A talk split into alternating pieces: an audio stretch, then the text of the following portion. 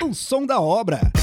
O podcast parceiro da construção. O som da obra, o podcast do parceiro da construção nessa temporada especial PDC Talks 2022, direto do WTC Golden Hall. A gente está aproveitando esse dia de grandes informações, de grandes palestrantes, de troca de conhecimento fantástico entre todas as pessoas que aqui se fazem presentes, não só nas palestras, mas aqui no público, né? Muita troca de, de, de conhecimento aqui entre todos. E a gente está aproveitando para trazer para nossa sala VIP aqui do PDC Talks, vamos chamar assim, que temos aqui o, os três palcos de fundo, os nossos convidados, os palestrantes que estão fazendo o maior sucesso aqui com o público. E a nossa convidada agora é a Daniela Klein, ela é futurista, especialista no comportamento do consumidor e um dos principais nomes da futurologia no do Brasil, tá?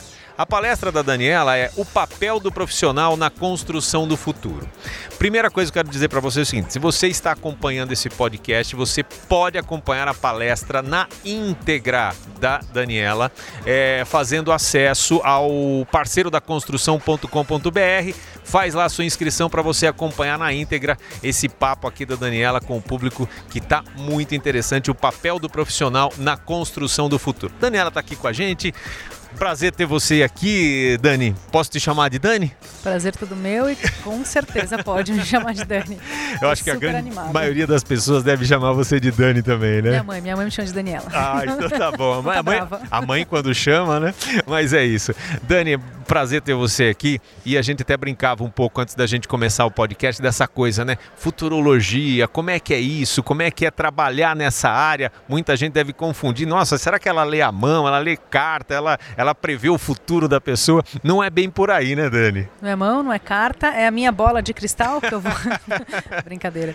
É, mas é engraçado falar sobre isso, né? Acho que quando a gente fala de futuro, de futurologia, é, a gente precisa entender que a gente está falando de formas de tentar adivinhar, literalmente, o que pode acontecer, mas não adivinhar do nada, adivinhar em cima de possibilidades que fazem sentido Sim. estudando diversas coisas. Então, estudando uhum. o mundo, estudando as pessoas, estudando tecnologia, estudando os comportamentos.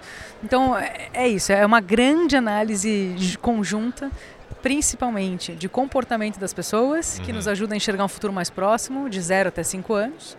Uh, e tecnologias, novas tecnologias, que nos ajudam a enxergar um futuro mais longo, de 5 até 50 anos.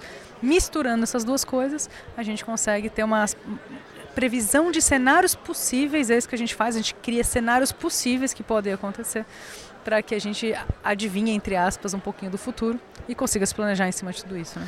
Então, é mais ou menos dentro disso aqui a minha primeira pergunta para você, né? Como é que é essa, essa questão de você é, ver a questão do futuro, né? E estar tá interpretando, analisando todas essas possibilidades, como você falou. Agora eu pergunto para você também, se quiser completar mais alguma coisa, como é que a gente pode aplicar na construção civil? É, eu acho que isso é super interessante. Claro, analisar o comportamento das pessoas já é uma coisa ampla, analisar tecnologias já é uma coisa ampla. Agora, quando a gente vai aplicar no mercado específico, como por exemplo na construção civil, o que, que a gente faz? Uhum. A gente pega que tipos de comportamento fazem mais, elas estão mudando, e aí eu vou fazendo esse tipo de análise para entender como ele afeta esse mercado específico.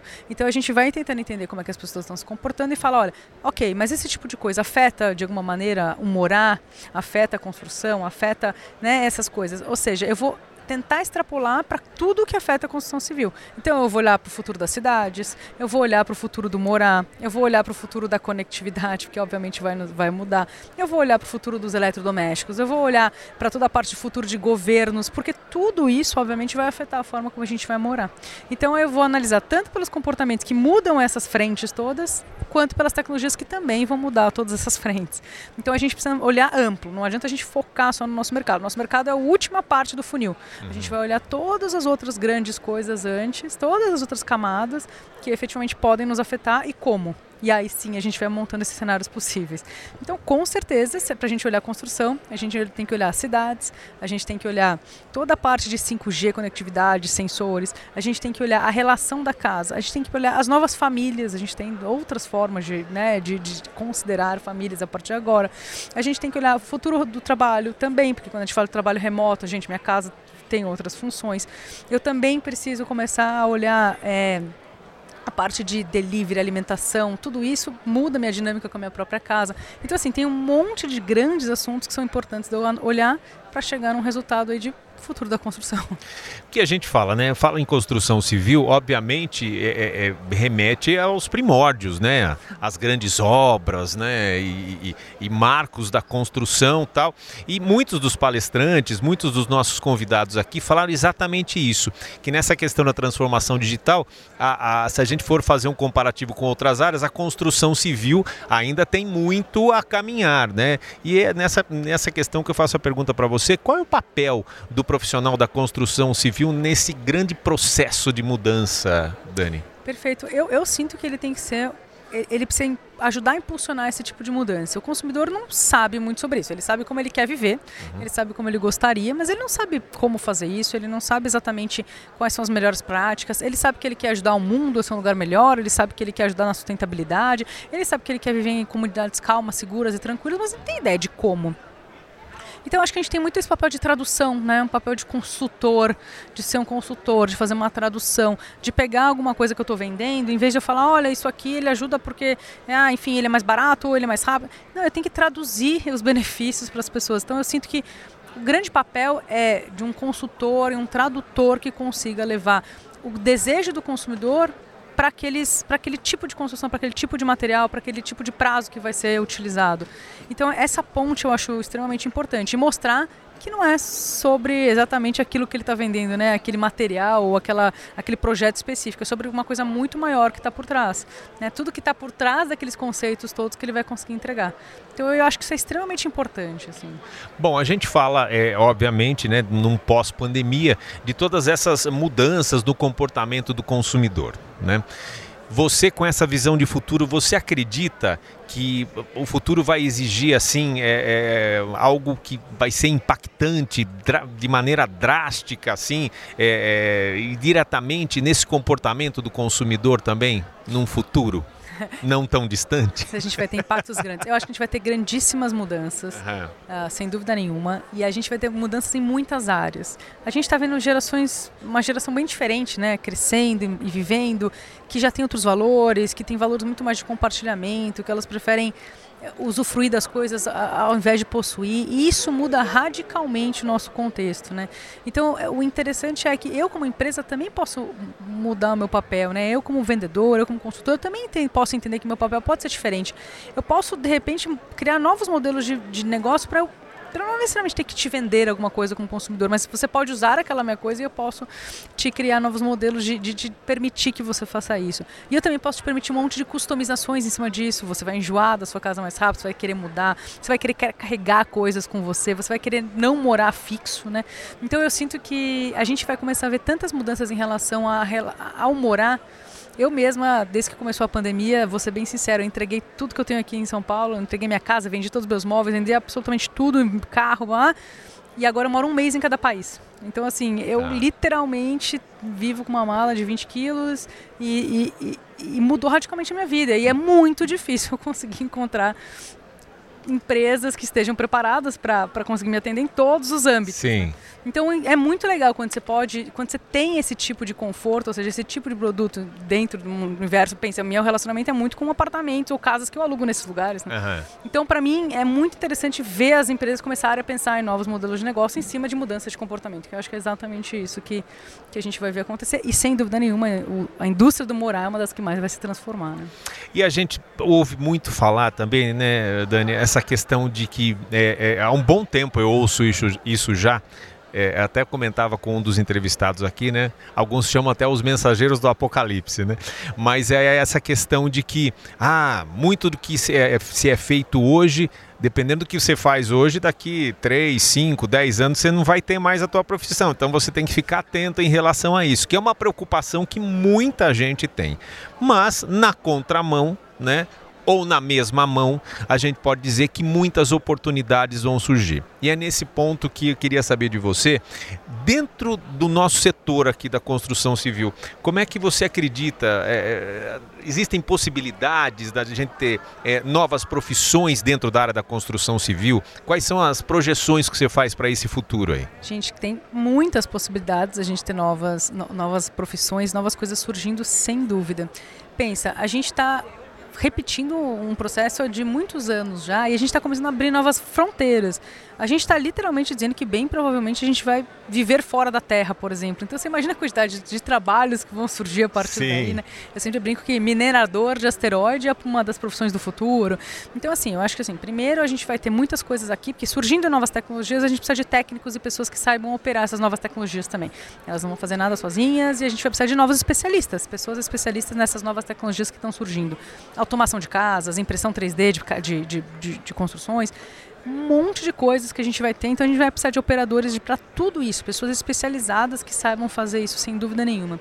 E fora isso, quando a gente começa a extrapolar e olhar um pouco mais a longo prazo também, a gente vai começar a falar de novos formatos de moradia, e então a gente vai precisar, sabe quando a gente tem um coworking, hoje a gente tem aquela pessoa que é o, o moderador do coworking, o líder de comunidade. Gente, cada lugar que a gente for morar vai virar uma comunidade, a gente vai tratar isso dessa maneira, a gente vai ter um milhão de coisas para fazer ali, então com certeza a gente vai ter novos formatos ali dentro de oportunidades, de trabalhos também. E quando a gente começa a explorar o que eu adoro fora da terra, mais legal ainda, porque vai ser absolutamente incrível, pessoas que vão poder fazer coisas pela primeira vez de uma maneira inédita. Então, eu acho que é muito emocionante esse futuro dessa profissão. Assim. Então, eu, eu ficaria otimista, não ficaria pessimista de jeito nenhum com isso.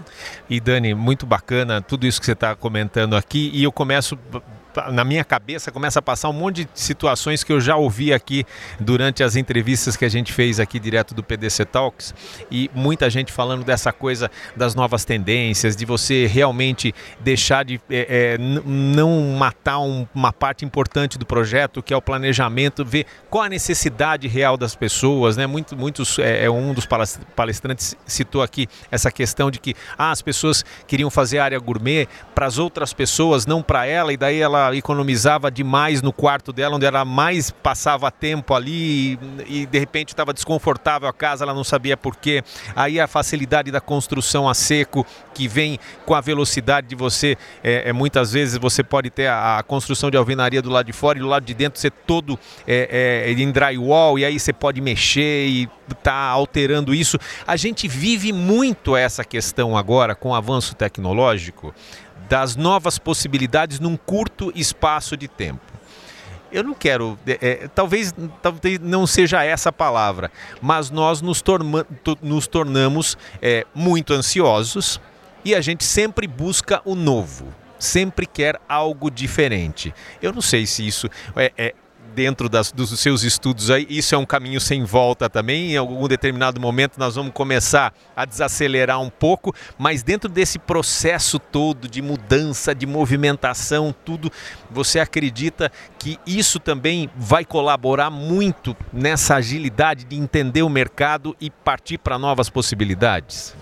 É muito boa essa sua pergunta, né? Porque você acabou fazer, fez uma análise super complexa assim, sobre tudo que a gente está vivendo hoje, né? Eu acho que assim, uma o porquê a gente está tão acelerado tem muito a ver com esse desenvolvimento muito rápido das tecnologias. Né? As tecnologias vão se desenvolvendo muito rápido, a gente não está preparado para viver nessa velocidade. Então, se antes você recebia uma carta, esperava, demorava para chegar para você, você preenchia a sua, botava, ia até o correio o dia que você queria, botava, enfim, a pessoa não tinha essa ansiedade de receber as coisas de volta. Total. Aí a gente foi pro e-mail, foi pro WhatsApp, enfim. Aí de repente você não responde, o WhatsApp você já está com um burnout, porque tem um WhatsApp piscando ali, parece que ele está te cutucando, fala, me responde, me responde, me responde você se cobra, né? Não, às vezes não é nem outra pessoa que está te cobrando, mas é você que está se cobrando. Então, assim, acho que as novas tecnologias trouxeram esse ritmo não humano para a gente. Ele é um ritmo não humano. É, mas eu não consigo ver muito a gente reduzindo ele, porque a gente se acostumou. A gente vai se acostumar com este ritmo máquina, assim como a gente se acostumou na Revolução Industrial a trabalhar assim, sim. a gente se acostumou dessa maneira agora também. Então, sim, eu acho que a gente vai precisar aprender a lidar com essa ansiedade mas eu acho que, obviamente, a indústria vai ser obrigada a trazer respostas para lidar com essa ansiedade também, né? Ou seja, a gente vai precisar cada vez mais ter processos e produtos e projetos e formas e formatos novos para que a gente consiga entregar com essa agilidade, essa rapidez que o consumidor cada vez vai pedir com mais rapidez, né, com mais pressa, com mais urgência. Então, só para a gente falar, né, fazer um paralelo com outro mercado é, eu faço uma compra online em um segundo com um clique putz, senta e espera o seu delivery ali 5, 10 dias. Comprou no Black Friday, ainda você espera Vai demorar inteira, mais ainda. chegar no que vem. Então, assim, não faz sentido nenhum. Olha que frustração. Era melhor você comprar online não fosse tão rápido, eu demorasse mais ali naquele site e o delivery também, tudo bem, porque aí faz um equilíbrio. Agora, compre rápido, receba já. Não, eu vou sentar e esperar. Então, a gente não pode também fazer esse tipo de promessa e não conseguir entregar no resultado, né? A gente precisa fazer com que o fluxo ou se controle a ansiedade da pessoa desde o começo, ou a gente vai lá e vai desenvolver uma tecnologia bem bacana para efetivamente entregar muito rápido. Você acha que a gente deveria, é, é, dentro dessa nova visão de futuro, humanizar um pouco essa agilidade, essa ansiedade? eu, acho, eu acho que é interessante para os dois lados. Eu Aham. acho que, assim, as pessoas necessariamente, pouca coisa você precisa muito urgente, né? Sei lá, um remédio, enfim, alguma coisa que é muito urgente. O resto, a gente quer urgente porque ensinaram pra gente que a gente pode pedir urgente, né? Tá certo. Então, assim, eu, eu sinto que se a gente explicar também para as pessoas do porquê que essa urgência não precisa ser tão, tão, tão, tão pressionada, ah, mas se eu conseguir entregar rápido, vai ser uma bela surpresa. Eu falar, olha, está pronto em cinco dias, eu consegui entregar três, a pessoa vai te chamar para sempre também, né? Sim. Então eu, eu acho que as companhias aéreas têm feito um pouco isso. Ela fala, o voo vai demorar duas horas e meia. E na hora que você entra no avião, ele fala, o voo de hoje demora uma hora e cinquenta. Aí você fala, pô, a companhia é maravilhosa, vou chegar Aham. antes. Não, porque ele já te, né? Antes ele já lidou com a tua ansiedade. Já fez um Na hora trabalho. que você entra, você fica felicíssimo. Você fala, não, o voo é muito mais rápido do que eu achei que ia ser. Então, eu acho que essa, essa, essa, essa lidar com a ansiedade dessa maneira também é positivo. Mas eu acho que é legal esse movimento de empurrar a indústria para criar novos processos mais, mais ágeis também. Mas não só mais ágil, né? Acho que cortando custo, é, acho que empregando melhor a mão de obra. Então eu sinto que é uma melhoria geral. E na, na nossa área da construção civil vem muito disso também, né? Quando você está no meio da obra, falta algum material lá, você quer que chegue logo também, né? Acho que é mais rápido que remédio. Quando você está na obra, é mais rápido que remédio, aquele desespero. Ó, falta um siliconezinho, falta um não sei o que. Fala, não, resolve já, né? É o desafio também da área. Total, é, é interessante, né? Porque olha como é importante. De repente, minha área não é só construção civil, é delivery também, né? Será que eu deveria me preocupar com essa velocidade? Eu, deve, eu deveria ficar responsável, já que eu sei que existe ansiedade? Enfim, eu acho que é legal você começar a analisar quantos modelos de negócio novos podem surgir disso, né? É, talvez um iMake da vida, né? Aí, aí o céu é o limite, né? De repente eu prefiro comprar de você, que é um fornecedor que me vende e me entrega, que comprar de um outro que tem a peça ali, mas eu tenho que ir lá buscar, né? Então, Tá. é- essas coisas agregadas também pode ser bem bacana para, enfim, quem é da área pensar sobre isso. Né? Dani, show de bola. Obrigado pela participação Obrigada aqui, você, querida. adorei. Muito bom.